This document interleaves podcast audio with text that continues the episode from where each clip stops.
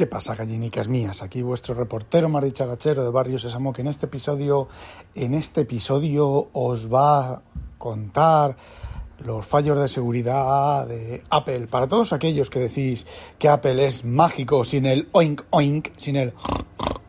¿eh? y que Apple lo hace bien y que Apple esto y que Apple lo otro, hoy os voy a hablar de cagadas épicas de Apple.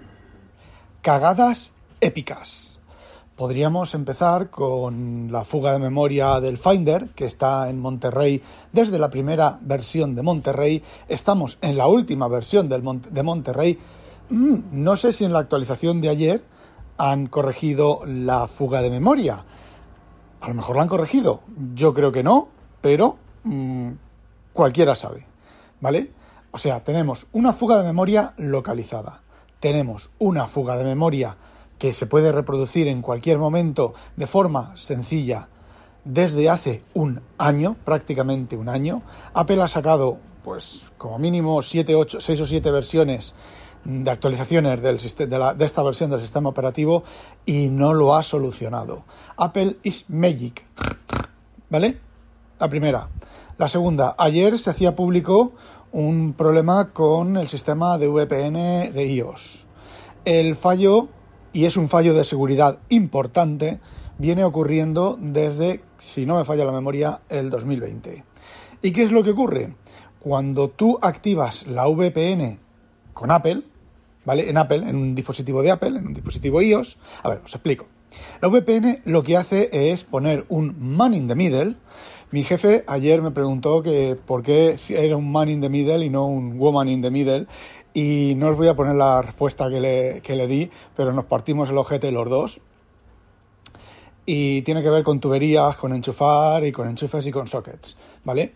Eh, pues si no, me mm, van a aparecer aquí los gilipollas, los, las, les, lis, los, lus, los, los, los, los les que son las, que son les, que son lis, que son los, gilipollas de turno a decir gilipolleces.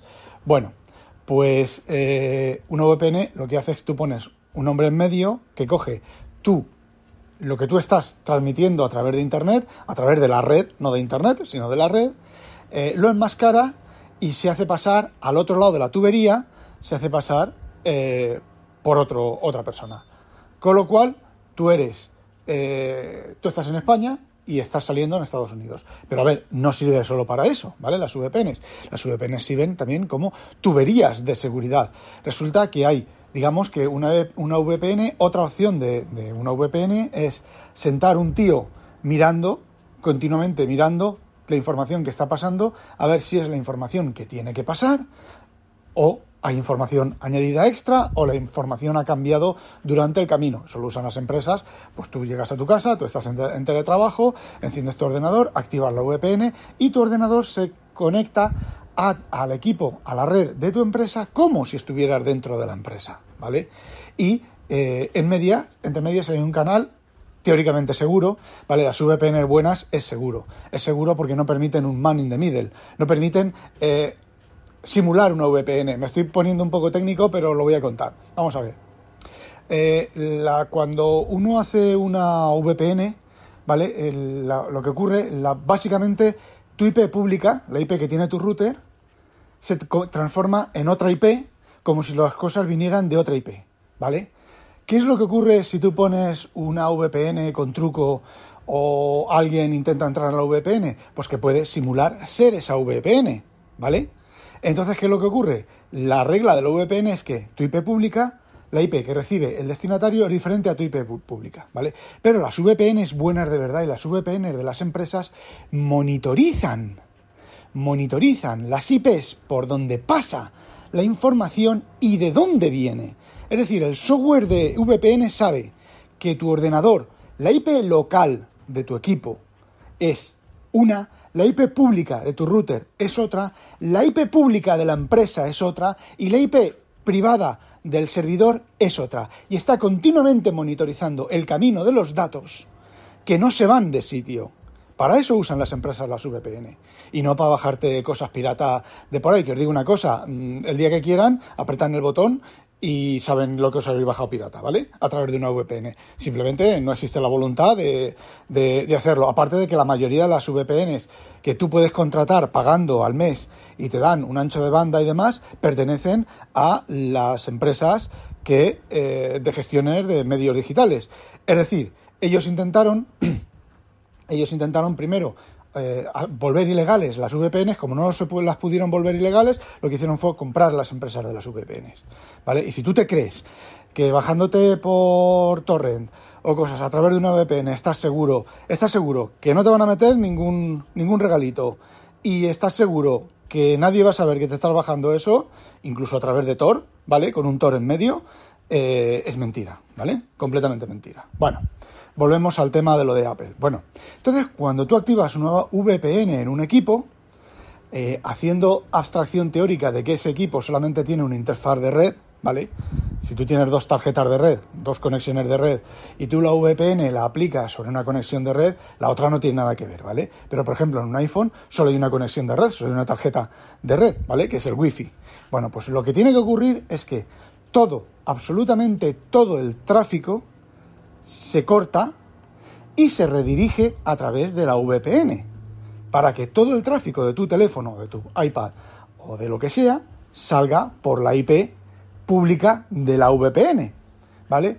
Pero ¿cuál es el bug en Apple? Pues el bugardo en Apple, desde hace dos años o puede que más, es que no se cortan todas las comunicaciones. Apple sigue enviando cosas sin cortar la comunicación por la conexión anterior. ¿Eso qué significa? Pues es un fallo de seguridad horroroso, porque una empresa conecta su teléfono, activa, llega el tío y tiene su teléfono, ¿vale? Y llega y dice, bueno, me voy a conectar a la empresa. Se conecta a la empresa y cosas del teléfono no pasan a la VPN de la empresa, sino que van pues fuera de la conexión de la VPN. Es un fallo de seguridad horroroso. Desde el 2020. ¿Lo ha solucionado Apple? No, hoy se ha hecho público, ayer se hizo público que no lo había solucionado. Otra de las mierdas, otra de las mierdas de Apple, otra de las cancamuserías. Luego, eh, luego eh, sí, Apple es, mágico, ¿vale? Mm, luego os criticaréis. Bueno, ahora vamos a los fallos de seguridad, las actualizaciones.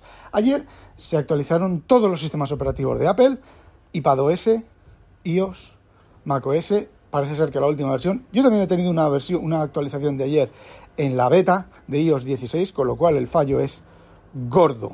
Bueno, el fallo sabemos que es gordo porque los dos CVEs afectados, el CVE es la manera de medir el fallo de seguridad, ¿vale? Los dos CVEs afectados están reservados sin documentar. Es decir, eso quiere decir que solamente con el comentario, el título y el comentario del CVE los malos saben cuál es el fallo de seguridad y saben, podrían explotarlo fácilmente. ¿Vale? Eh, esa es la primera pista indirecta de que es una cosa jodida.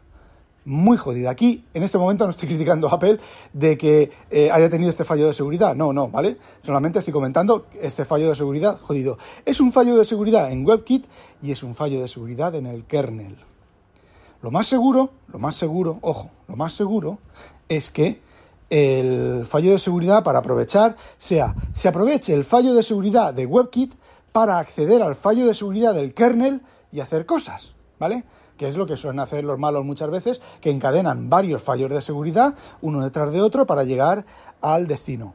En eh, Ingeniería Inversa de una Patata, y en episodios aquí anteriores, eh, os he explicado mm, cómo estos fallos de seguridad, cómo se pueden aprovechar de una manera muy sencilla y muy ligerita eh, aún así es bastante pesado y bastante técnica y todavía más pesada de hablarlo e intentar explicarlo con, palabras.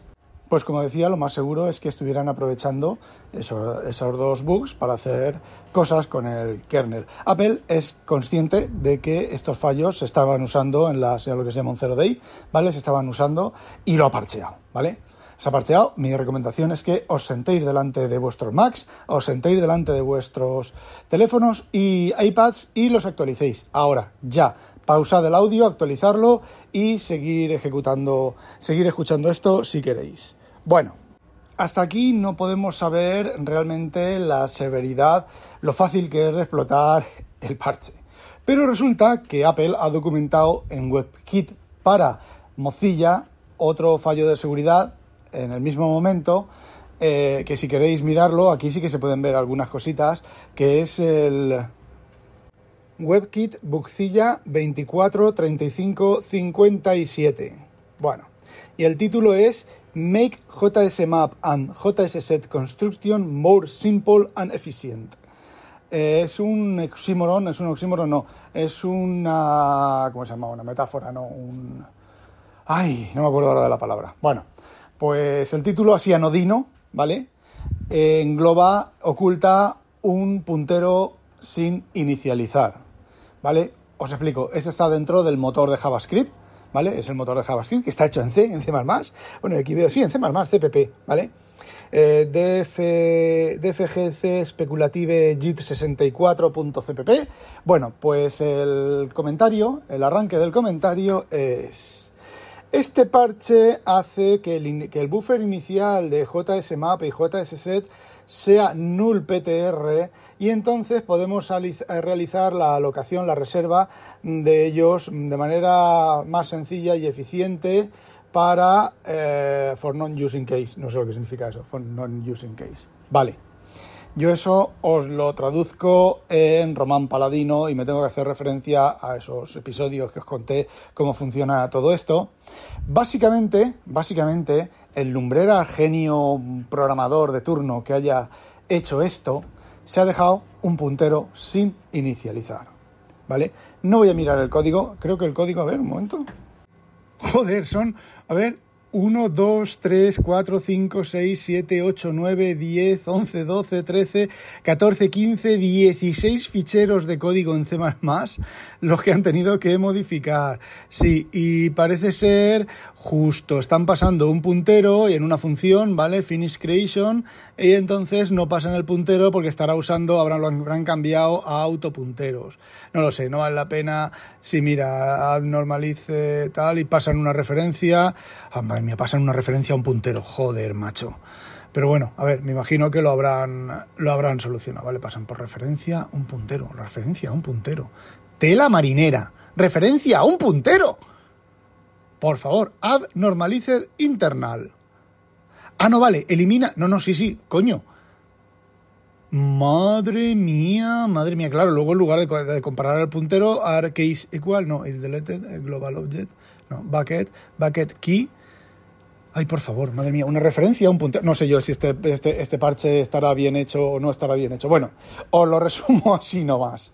Vale, parece ser, por el texto y por lo que estoy viendo, que había lo que se llama un puntero desnudo, ¿vale? Que es una cosa que hace bastantes años ya que no se recomienda usar. Para eso existen los 27.418 tipos de autopunteros o simplemente la inicialización de autopunteros. Esto tiene un poco, es un poco técnico de más, ¿vale?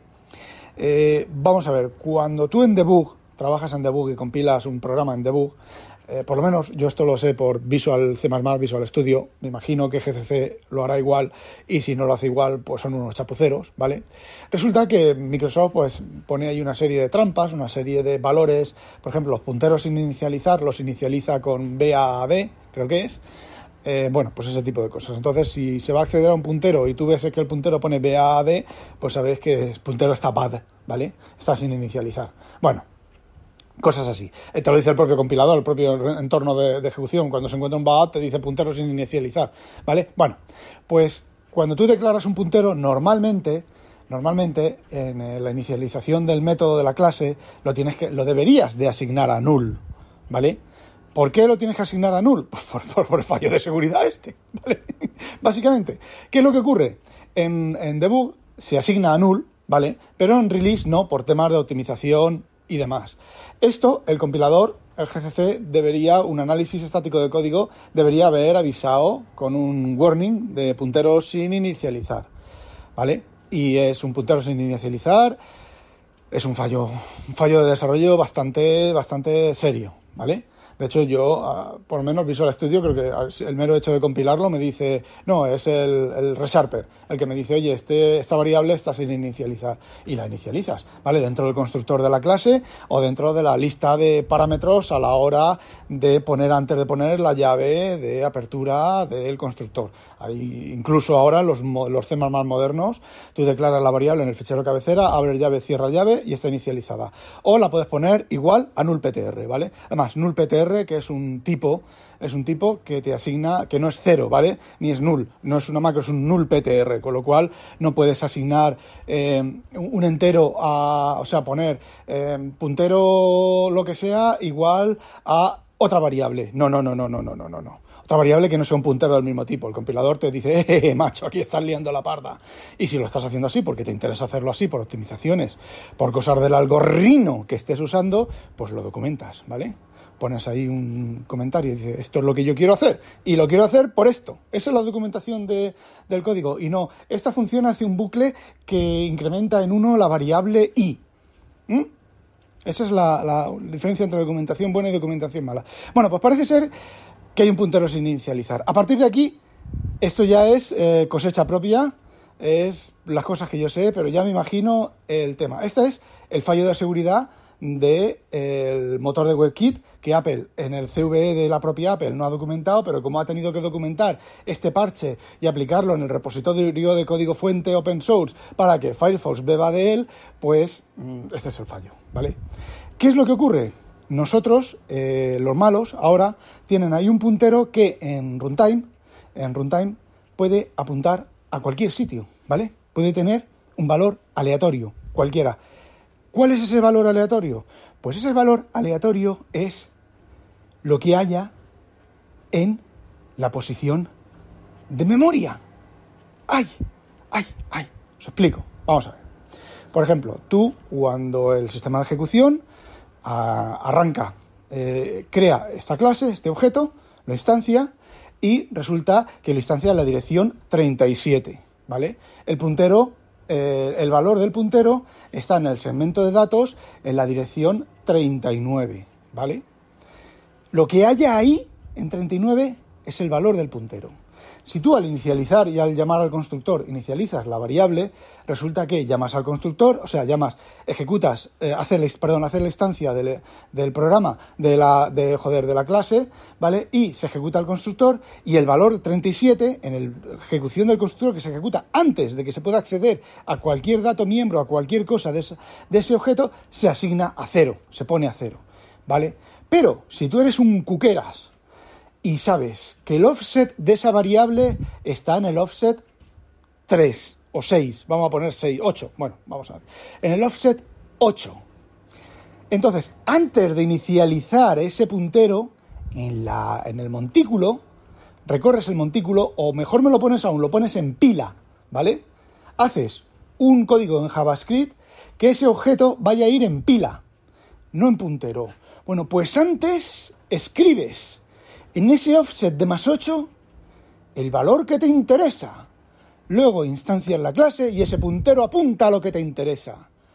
¿Qué es lo que puede ser que te interese? Pues una rutina que tienes tú hecha en, esa dirección de memoria que mm, haga lo que sea o, o, o que apunte a alguna variable del kernel, alguna variable del montículo, alguna variable de algo que te interese, tener acceso que en teoría, si la clase hubiera estado bien construida, no tienes acceso. A ver, aquí no voy a criticar, a, bueno, sí, voy a criticar a los developers porque los punteros se inicializan, ¿vale? Y ahora en C++ tienes 4, 5, 6, 7 maneras de inicializar los punteros, ¿vale? Eh, los critico por no utilizar autopunteros en JavaScript, a lo mejor el, tema de la optimización, eh, punteros eh, desnudos, sin ropita. Pues a lo mejor, oye, una doble indirección pues es suficiente para que el rendimiento se note. Eh, no lo sé, ¿vale? No voy a criticar que sea un puntero raw, eh, y no un puntero, un autopuntero, ¿vale? De los miles de tipos que hay, es decir, no hay mil, tipos de autopunteros, ¿vale? Bueno, pues no voy a mirar más el código tampoco, tampoco vale la pena. pues, eh, pero sí dejarlo sin inicializar y que luego no corran un analizador de código estático y no, no les detecte que hay un puntero sin inicializar. Eh, no sé, a ver, un puntero inicializar, un puntero es short a x a x, ¿vale? Bueno, short la dirección de memoria, ¿vale? Short lo que hace es que cualquier valor que haya es más rápida, la instrucción es bastante más rápida que mov 0 eh, a x0, ¿vale? O mov dirección 0. A ver, mm, no, porque normalmente los microprocesadores primero meten el, valor en un registro y luego lo ponen en memoria, pero ahora creo que los Intel, los AMD y los ARM tienen acceso directo a la memoria. Bueno, los ARM de, los ARM de Apple seguro, puedes escribir directamente un valor en una posición de memoria, puesto que la memoria está unificada, la memoria está dentro del espacio de direcciones del, del kernel y es muy posible que la memoria no sean más que un conjunto de registros equivalente a un conjunto de registros del microprocesador un poco más eh, lentos, pero solo un poco. Entonces, pues un cachete para los para el programador, eh, otro cachete para el que revise el código, si hay alguien que lo, que lo revise y bueno, pues fijaos yo, que no tengo ni puta idea de este tipo de cosas, las cosas que he sacado solamente con mirar los CVE. Imaginaos los malos lo que están intentando hacer ahora. Ay, ese punterito sin inicializar, ese punterito que golosín que es, que golosín que es ese punterito, un punterito dulcecito para hacer lo que me salga de las pelotas, si eso lo encadeno con el fallo del kernel. Madre mía, la que puedo liar. Ya veremos cuando publiquen el fallo del kernel. Bueno, 21 minutos para explicaros eh, los fallos de seguridad. Al principio lo sinvergüenza que es Apple, eh, continuando con lo descuidada que es Apple. ¿Sabéis una cosa? Os lo tengo que decir. Esto, todo este tipo de problemas vienen mayormente no porque se esté programado en C++, porque, a ver, el motor de JavaScript tiene que estar en C++, ¿qué lo van a hacer? ¿En Python? ¿Y en qué hacen Python? Eh, ¿Qué lo van a hacer en, eh, no sé, en, eh, sí, en los dos lenguajes estos nuevos, en Rust? vale, pues ¿cuántos miles de millones de líneas de código hay? a ver, no es factible, ¿vale? Entonces, bueno, pues ¿en, qué está hecho el compilador de Rust? Yo me gustaría, me gustaría cuando si en algún momento dado Rust y este nuevo que va, dicen que va a reemplazar a C++ o que complementa a C++, esos lenguajes están en uso amplio, a ver los fallos de seguridad y a ver las historias que les sacan. Porque, a ver, os voy a decir una cosa, en C Sharp, en C Sharp a, a fecha de hoy es trivial introducir fallos de seguridad trivial, sin que el compilador, sin que el entorno de ejecución se entere. Máxime si utilizáis C++ CLI, ¿vale? Trivial y es un lenguaje supuestamente seguro, que bla bla bla bla bla bla bla bla bla bla bla bla, pues os digo una cosa, exactamente igual que, que el que el Rust y exactamente igual que ese que van a sustituir ahora que no me acuerdo cómo se llama. Eh, bueno, eso es lo que quería contaros. No olvidéis sospechosos habitualizaros. Apple is magic. ¡Ah, demonio!